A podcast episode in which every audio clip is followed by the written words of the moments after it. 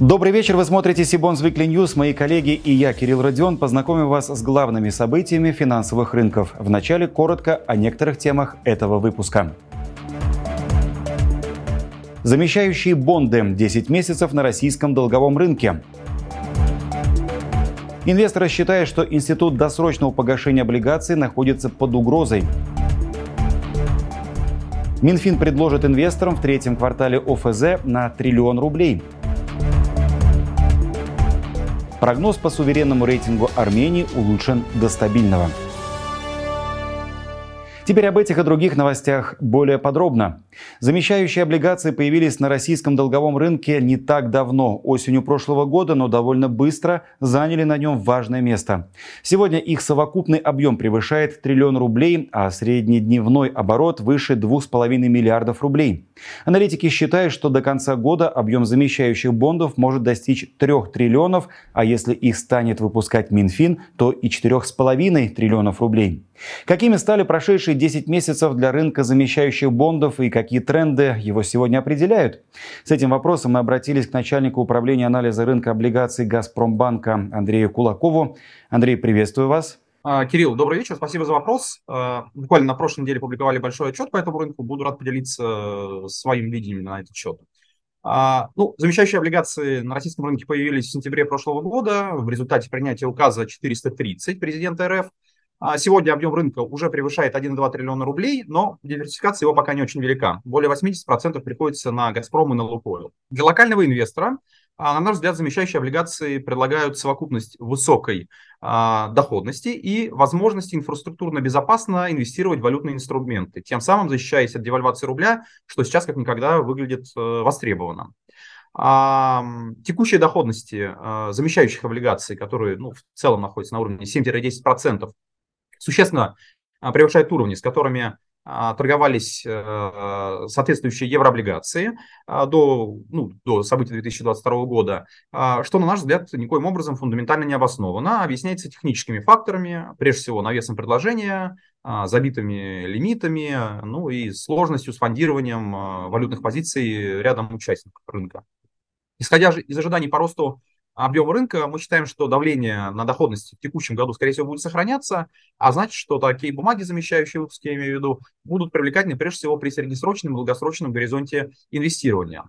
А, из всех обращающихся выпусков внутри такого класса наиболее привлекательно с точки зрения доходности выглядит, как ни парадоксально, выпуски «Газпрома». А, ну, это возможность инвестировать в бумаги наиболее надежного заемщика на рынке, при этом а, под наиболее высокую доходность. Ситуация неустойчивая, мы ожидаем, что доходности на горизонте полугода-года снизится. А, и прежде всего привлекательные выпуски в евро, доходность по ним выше, чем доходность в долларах. Опять же, это никак не объясняется дифференциалом базовых, базовых ставок.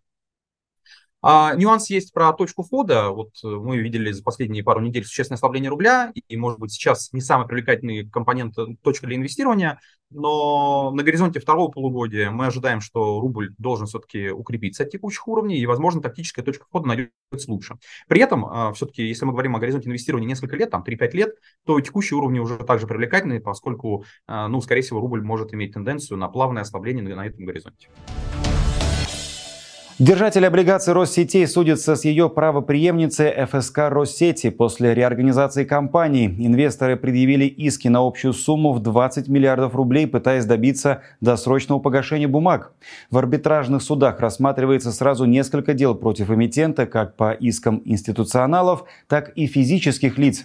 Истцы считают, что при реорганизации держатели бондов вправе требовать их досрочного погашения по номинальной стоимости, которая во многих случаях превышает текущую стоимость на вторичном рынке.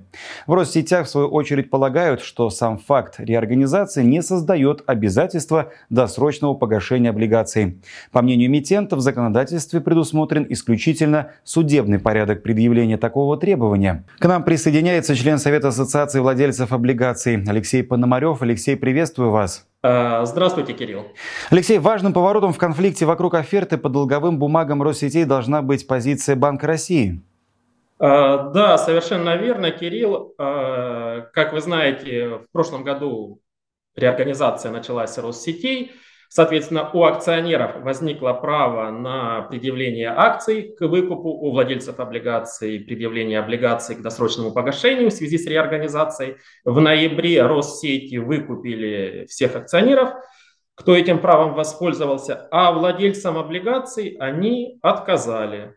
Потому что сказали, у нас стабильное финансовое положение, поэтому мы исполнять оферту не будем. Э, естественно, владельцы облигаций пошли в суд, э, суды начали выносить решения в их пользу. Э, и у нас в июне 2023 года кассационная инстанция Московского округа рассмотрела жалобу Россетей, и в рамках судебного разбирательства Россети предоставили позицию Банка России. Письмо от 16 мая 2023 года, э, в котором э, утверждается эмитентом Банк России высказал позицию, что при рассмотрении вопроса о досрочном погашении облигаций необходимо учитывать финансовое положение эмитентов. Соответственно, исходя из этого письма, суд э, отменил решение арбитражного суда апелляционной инстанции и отправил дело на новое рассмотрение с учетом позиции Банка России. А это значит, что инвесторы увидели в этой позиции угрозу для всего института досрочного погашения облигаций? Э, Но ну, дело в том, что она касается ведь не только Россетей. Э, досрочное погашение облигаций, стандартная процедура, она идет из эмиссионной документации. В эмиссионной документации эмитентов у нас нет такого критерия, как финансовое положение эмитента на момент оферты, потому что это все очень субъективно, как его оценивать непонятно. Э, такого нет критерия ни в законе о рынке ценных бумаг. Ну, собственно, нет и в ГК, в норме статьи 60, которая регламентирует реорганизацию, там такого нет. То есть позиция Банка России, она не связана, по сути, с реорганизацией, поскольку реорганизация таких норм не содержит по оценке финположения. Она является универсальной. Мы запросили комментарий, если критерий финсостояния, о котором ну, никто не принимал во внимание раньше, который, он действительно будет введен в практику, ну, незыблемость института оферты, она будет под, подорвана, да, эмитенты смогут по своему усмотрению либо погашать либо не погашать облигации на офертах, э, вот мотивируя своим финсостоянием. В третьем квартале Минфин России планирует предложить инвесторам на аукционах облигаций федерального займа общим объемом около 1 триллиона рублей. В их число входят УФЗ со сроком погашения до 5 лет, включительно на 50 миллиардов рублей, бумаги обращением от 5 до 10 лет на 500 миллиардов рублей и гособлигации от 10 лет общим объемом около 450 миллиардов рублей. В официальном уведомлении Минфин также опубликовал даты проведения аукционов. В июле аукцион уже проведен 5 июля, а планируется 12, 19 и 26 числа, в августе 2, 9, 16, 23 и 30, в сентябре 6, 13, 20 и 27. По итогам первого квартала Минфином были размещены ОФЗ почти на 740 миллиардов рублей, что составило немногим больше 92% от квартального плана 800 миллиардов, а во втором на 836 миллиардов рублей при плане 850. Международное агентство Moody's подтвердило суверенный рейтинг Армении на уровне БА3, изменив прогноз с негативного на стабильный. В рейтинге отмечается, что страна значительно улучшила экономические и фискальные показатели, а налоговая нагрузка при этом снижается. Авторы рейтинга прогнозируют также стабильный экономический рост в течение нескольких лет. Так, текущий год Армения закроет 7% ростом, в 2024 он составит от 5 до 6%. С нами на связи заместитель начальника департамента Департамента анализа рыночной конъюнктуры Газпромбанка Гульнара Хайдаршина. Гульнара, здравствуйте. Здравствуйте, Кирилл. Какие факторы сегодня являются локомотивами роста армянской экономики, а какие сдерживают ее развитие? И сможет ли Армения в ближайшей перспективе улучшить не только прогноз, но и сам суверенный рейтинг? Спасибо большое за вопрос. Ну, учитывая то, насколько высока экономическая активность в Армении, улучшение прогноза Moody's до стабильного для нас не было сюрпризом. И также я хочу отметить, что у Moody's рейтинг э, Армении BA3, и он на одну ступень выше, чем у Fitch S&P, S&P и соответствует уровню BB-. А рейтинги S&P и Fitch сейчас ниже этого уровня на одну ступень, на уровне B+. Но прогноз по ним позитивным. То есть мы можем говорить о том, что на горизонте 12 месяцев эти рейтинги потянутся к Moody's. А, это хорошо. И в целом мы смотрим на Армению как на одну из самых интересных историй в СНГ. И хочу напомнить вам, что а, в начале прошлого года Именно в отношении Армении были особенно э, пессимистичные рейтинговые агентства, и они предрекали замедление роста до полутора процентов, а то и ниже. А по факту экономика выросла более чем на 14 процентов в прошлом году. И э, в стране неожиданно э, сформировались новые драйверы роста благодаря реформам, внутреннему спросу и новым производствам. И следующий вопрос, который волнует инвесторов, был ли этот всплеск роста разовым или темпы роста экономики останутся высокими – а, мы ожидаем, что в этом году рост экономики может быть около 10%. Это будет один из самых высоких уровней в СНГ. А в следующем году он может нормализоваться до 8% с учетом эффекта высокой базы. А, каковы драйверы этого роста? А, чтобы было лучше понятно, мы посмотрели, какие отрасли наиболее сильно выросли в первом квартале. Это IT-сектор, который вырос больше, чем на 60%. Это сфера э, ресторанов и отелей, которая показала рост больше, чем на 40%. Ну и логистика тоже не уступает. У нас транспорт и хранение выросли больше, чем на 25%. То есть это все говорит о том, что э, Армения является одним из ключевых э, бенефициаров при распределении туристических потоков и рабочей силы в СНГ. А это новые драйверы роста, которые к тому же не относятся к сырьевому сектору. И вот уже после того, как рейтинги Fitch и S&P достигнут уровня Moody's, мы уже сможем э, говорить о переходе в другую рейтинговую группу. Предпосылки для этого заложены, и нужно лишь развивать те драйверы роста, которые я обозначила. Российские профучастники продолжают осваивать финансовый рынок Индии. Так, в феврале этого года Альфа Капитал первый в России получил лицензию участника рынка цены бумаг в Индии. Данный статус позволяет самостоятельно совершать операции на локальном фондовом рынке, в том числе от имени физических лиц, открывать брокерские и банковские счета. Сбер также развивает свое присутствие в Индии. В июне компания сообщила, что открыла первой российской компании специальный счет нерезидентов в рупиях, который позволяет работать на фондовых и товарных биржах южноазиатского государства. Также лицензию участника рынка ценных бумаг получила управляющая компания «Первая». Сам индийский рынок показывает рост, однако далеко не все брокеры или управляющие компании видят высокий интерес к нему со стороны российских инвесторов. К тому же опрос, проведенный коммерсантом среди профучастников, показал, что при всей сегодняшней перспективности индийского или китайского рынков остаются актуальными вопросы, связанные с движением капиталов материалов, а также правильным юридическим сопровождением. К нам присоединяется наш коллега, менеджер проекта по долговому рынку Индии Сибонс Максим Зинков. Максим, привет. Добрый вечер, Кирилл. Максим, исходя из вышесказанного, как ты считаешь, стоит ли ожидать продолжения роста интереса российских инвесторов к индийскому рынку? Если да, то с какими перспективами и возможностями этот интерес будет связан?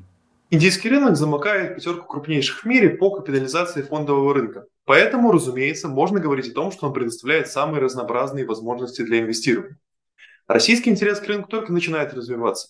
Мы говорили, что на рынке несколько российских игроков. Добавлю только, что статус портфельного инвестора имеют два российских э, физлица, а также через индийского партнера доступ к рынку предоставляет Финам. Для сравнения, в Соединенных Штатах субъектов, обладающих таким статусом, около 3,5 тысяч. Возможности для российских инвесторов, тем не менее, расширяются. Теперь обладатели статуса иностранных портфельных инвесторов смогут производить операции со специального счета в рупиях в Сбере, что сделает работу на рынке более удобной. Можно рассчитывать, что интерес к рынку с российской стороны, учитывая развитие платежной инфраструктуры, будет расти и дальше.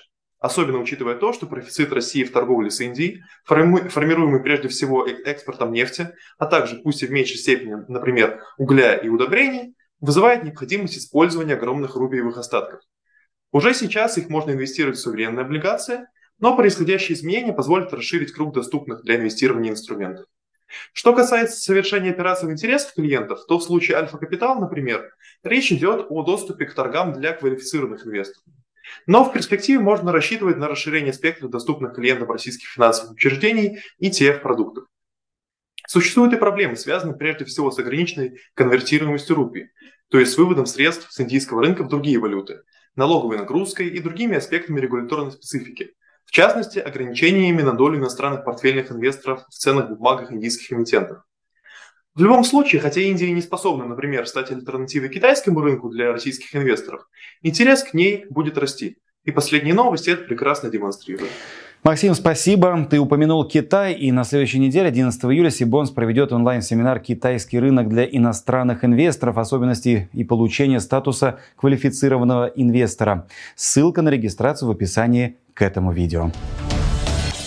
И завершим мы наш выпуск традиционной рубрикой дайджестом актуальных облигационных размещений. Россельхозбанк на этой неделе провел сбор заявок на доразмещение выпуска облигаций с привязкой к Руоне объемом от 5 миллиардов рублей. Основной выпуск трехлетних облигаций объемом 15 миллиардов был размещен в середине мая.